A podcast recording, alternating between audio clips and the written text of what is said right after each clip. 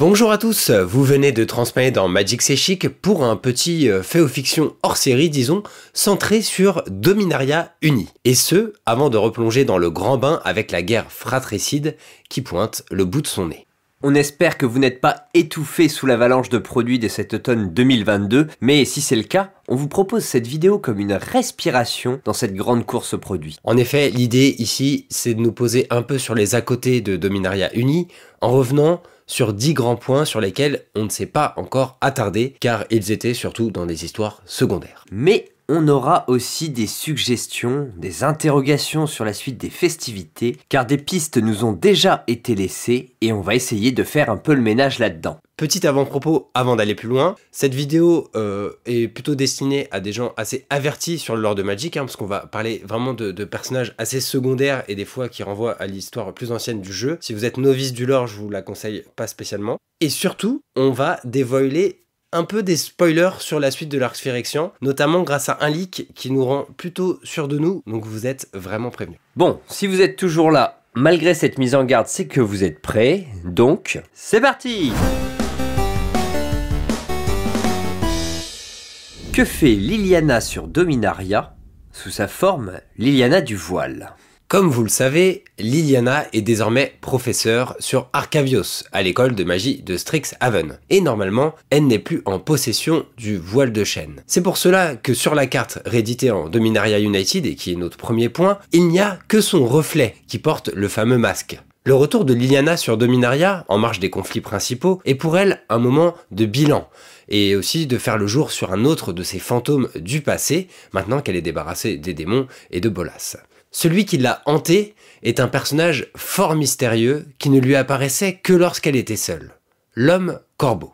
C'est en répondant à un appel de ce dernier que la Planeswalker revient aux ruines du manoir Vess, son domicile parental, pour empêcher, un peu plus loin, les Phyrexians menés par Hélas Ilcor de s'emparer de l'anneau de Mercil, artefact contenant désormais l'âme de l'homme corbeau. La mission est une réussite et la première aventure dans laquelle Liliana fait la rencontre de Phyrexian, cette vague menace au cœur des mythes fondateurs de son plan d'origine. Ça nous amène à notre point numéro 2. Mais qui est l'homme corbeau? L'homme corbeau, après des années de mystère, a enfin dévoilé son identité secrète que Liliana a dénichée dans les archives d'Arcavios. Il s'agit de Limdul. Laisse-moi prendre le relais, Quentin, car Limdul, je le connais bien. Nécromancien qui a terrorisé le continent du Durant la fameuse ère glaciaire, après s'être enfui et avoir abandonné ses compagnons lors d'un combat contre des gobelins, il n'a dû sa survie dans le froid glacial que grâce à ce fameux anneau de Mercil, qu'il a découvert pendant sa fuite dans les ruines du conclave des sages. C'est ce même anneau qui lui a conféré aussi ses pouvoirs sur les morts. Il semble plutôt pertinent que ce fût lui qui ait influencé Liliana toutes ces années, puisqu'ils partagent tous deux une passion pour la nécromancie. C'est notamment lui qui avait intrigué pour qu'elle prenne possession du voile de chêne et développe encore ses pouvoirs.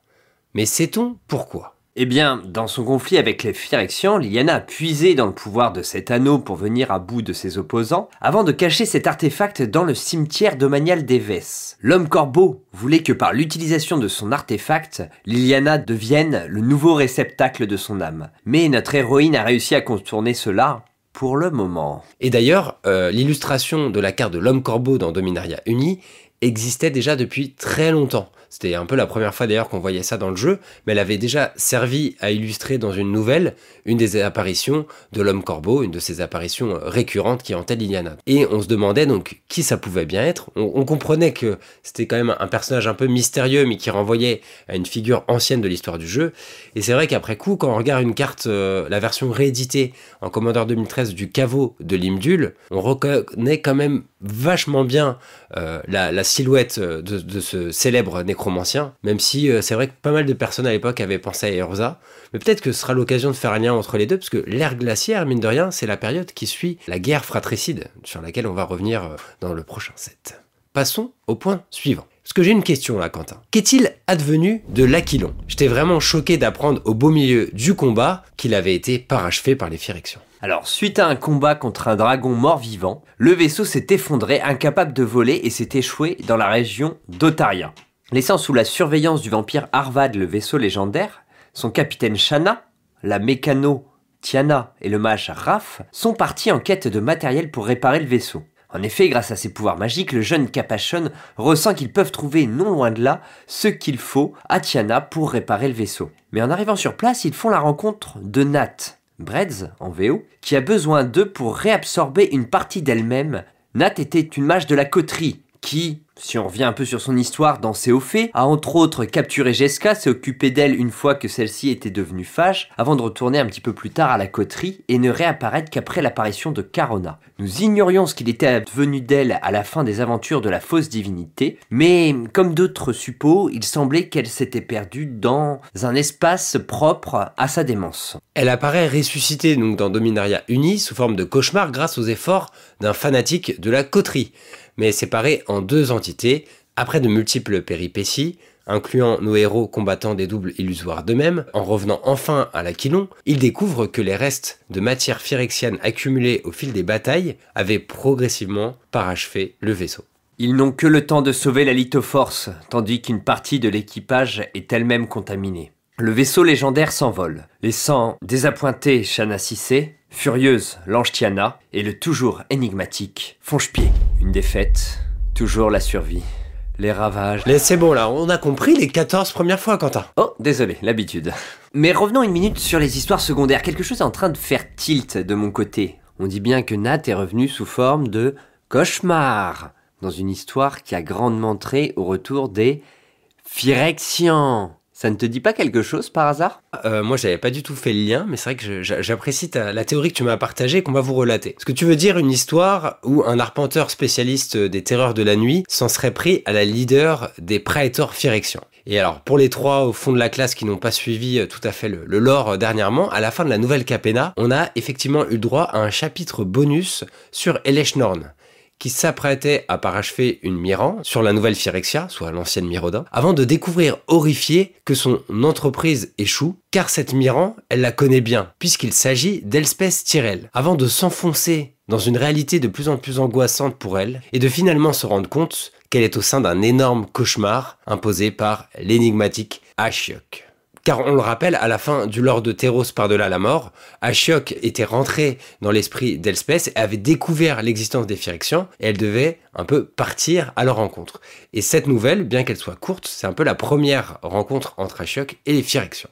Nous découvrions à cette occasion que les Phyrexians peuvent rêver, et pas seulement de moutons écorchés, pour ceux qui ont la ref, mais cet arc semblait prédestiner Elspeth au statut de grande héroïne face aux Phyrexians. Rien n'indique que Nat ou son double ait rencontré des aides biomécaniques, mais c'est largement de l'ordre du possible. Auquel cas, il y a fort à parier pour que cette interaction prépare la revanche d'Eleshnorn sur Ashiok en lui fournissant des données sur la matière onirique et le fonctionnement de la peur quel cas notre cher esprit aux origines inconnues pourrait bien être le prochain sur la liste des parachevés.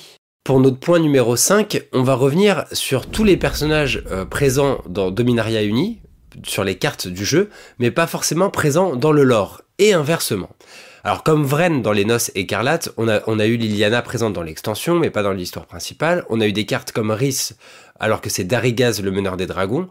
Et sais-tu pourquoi, Quentin? Alors il y a deux parties de réponse à cela, cher Alvar. Et la première, c'est que Darigaz, Fonchepied ou encore Tiana ont eu des cartes très récemment dans Dominaria Alchimie sur Magic Arena. La seconde partie de réponse, c'est qu'il y a des personnages qui nécessitaient d'être introduits, tels que, hélas, Ilkor, qui, au vu de son affrontement avec Liliana, sera sûrement appelé à être revu par la suite. Il y avait des personnages plus anciens à ramener, tels que ce bon vieux Squee. Donc certains personnages n'ont pas eu leur occurrence dans l'extension pour laisser leur place à d'autres. Parce que, au vu de l'arc narratif extrêmement important qui s'annonce, on a besoin en fait de développer une très grande galerie de personnages. Avant de te laisser continuer sur le sujet, Quentin, du coup, je vais faire une petite précision sur Squee. C'est que il a eu droit à sa propre histoire également. On va pas forcément vous la résumer plus en détail ici parce que elle est très, on va dire, euh, loufoque. Elle, est très sympathique. Elle a été fort appréciée des joueurs. C'est pas le genre d'histoire euh, bien pour un fait ou fiction ou quoi que ce soit. Donc, on vous invite à la lire. Mais si je devais vous la résumer quand même en, en une finalité, c'est que Squee, il perd son immortalité. Cette façon de procéder pour les personnages permet à l'éditeur de développer plus de lore via la double existence sur les supports physiques d'une part et sur les supports numériques d'autre part, mais quelle déception pour moi de n'avoir pas de nouveau ponche-pied à jouer en papier, même si on a eu quelques caméos sur des sorts euh, non créatures. On avait déjà vu cela au moment du diptyque d'Inistrad, et il y a fort à parier que Wizard en fait envisage cela comme un moyen de développer le versant numérique du jeu. De notre côté, il faut avouer que ça génère un peu de frustration et au final ça dilue un peu plus le lore qui, de mon point de vue, est déjà trop léger en n'ayant que des nouvelles pour être racontées qui sont souvent trop courtes. Alors Quentin, nous avons un peu manqué de clarté dans le dernier épisode au milieu du foisonnement de toutes les informations des ravages de la guerre. Qu'en est-il du silex? Je crois qu'on a une précision à apporter à ce sujet. Tout à fait Alvar et l'ambiguïté de mon fait. Au moment où Karn tente de récupérer le silex, Ajani le ramasse avant lui et le brise. Il n'y a donc plus qu'un seul silex, qui est celui qui a été recréé par Saïli, qui aura peut-être une autre carte dans une autre extension à venir, on peut l'imaginer, mais le silex déniché par Karn a été, lui, détruit. Ceci nous amène ensuite à la question de Teferi. Parti ensuite enquêter sur la façon d'utiliser ce fameux silex, ça pose plusieurs questions qui sont le propre des voyages temporels. Sera-t-il juste témoin des faits auquel cas nous n'aurons rien à redouter de ce voyage, et cet arc sera une parenthèse pour introduire à la jeune génération ce conflit de légende hein, que les vieux aficionados du lore connaissent déjà bien, mais on sait par toute la littérature et le cinéma de SF que ce genre d'entreprise est à même de modifier le cours des choses. C'est le fameux paradoxe temporel. On sait par les artworks de 2023 que Teferi reviendra de ce voyage et s'opposera à Elesh Norn. Mais est-ce que son trip dans le passé ne va-t-il pas changer le cours de certaines choses? Est-ce qu'il ne risque pas de fragiliser le tissu de la réalité? Rendez-vous en novembre pour le savoir. Avant d'arriver un spoiler important sur 2023, peut-on refaire un point sur la façon dont on a vu réapparaître les Phyrexians, s'il te plaît, mon ami? Alors, on a d'abord entreaperçu le colossal Vorinclex hein, sévir sur Kaldheim, dérober le Tyrite en laissant Ezika aux portes de la mort. Kaldheim, qui on le rappelle, fonctionne comme un mini multivers avec des micro-plans en son sein. Vorinclex sort de justesse du combat avec Kaya. On a ensuite euh, croisé Jinji Taxias mener des expériences sur les esprits de Kamigawa et parachever la Planeswalker Tamiyo. Désolé Quentin encore. Non Il est sous sédatif depuis. Il est à noter que Kamigawa est un plan qui comportait lui aussi une séparation à la base entre le monde des esprits et le monde des humains, qui a été déchiré lors des aventures de Toshiro Umezawa qu'on vous a raconté hein, dans un fait ou fiction du vieux Kamigawa. La vagabonde, elle, ne fait qu'une bouchée du Prétor bleu qui parvient à s'enfuir lui aussi après ça. On a ensuite vu le soi-disant rebelle Urabrask venir en aide à Vivien dans la ville de la Nouvelle Capena en échange de Halo. Comme ses deux frères, le voyage entre les dimensions a grandement affaibli le Praetor rouge. Et enfin, on découvre la ténébreuse Sheoldred, un très abîmé de son voyage, encore une fois, à travers les dimensions sur le plan de Dominaria, et il lui faut quelques temps pour récupérer avant de lancer l'affrontement ouvert contre les forces du plan. Dans l'ensemble des cas, on sait de manière plus ou moins explicite que c'est Tezret qui a permis le voyage grâce au pont planaire, une technologie qui n'est pas adaptée pour les créatures vivantes normalement, il a sûrement été modifié, mais les Praetors sont toujours arrivés mal en point, leurs parties organiques très abîmées. Deux conclusions s'imposent à la fin de ces éléments. Les voyages qui ont fortement éprouvé les Phyrexians sont un problème et les empêchent certainement d'être pleinement efficients. On peut ainsi se rendre compte que ces menaces, chez Oldred mis à part, ont pu être facilement contournées par les héros qui les ont rencontrés. Les premières incursions avaient ainsi certainement pour objectif de pallier à ces désagréments du voyage, et il est temps de voir comment. Effectivement, le multivers MTG s'apprête à vivre un véritable bouleversement. Certaines images promotionnelles montrent des réalités fracturées. On a une image notamment de Teferi devant Eleshnorn, avec dans le fond, comme s'il y communiquait les plans de Kamigawa, Teros et Zendikar. D'autre part, on a des images de légendes de plans différents que l'on peut voir faire front ensemble. Sur le visuel de la marche des machines, par exemple, aux côtés de Chandra, on dénombre Dina, le chat Rio des Borborimos, Baral et Kairi. Attends, attends. Il y a Baral quand même qui se bat aux côtés de Chandra. Et ça, j'ai un peu hâte de voir comment ils en arrivent là, parce qu'on rappelle que Baral a plus ou moins directement tué son père. Hein, c'est son grand ennemi euh, lors du retour euh, sur Kaladesh. Enfin, du retour. Du retour pour Chandra, mais c'était notre, première euh, visite du plan.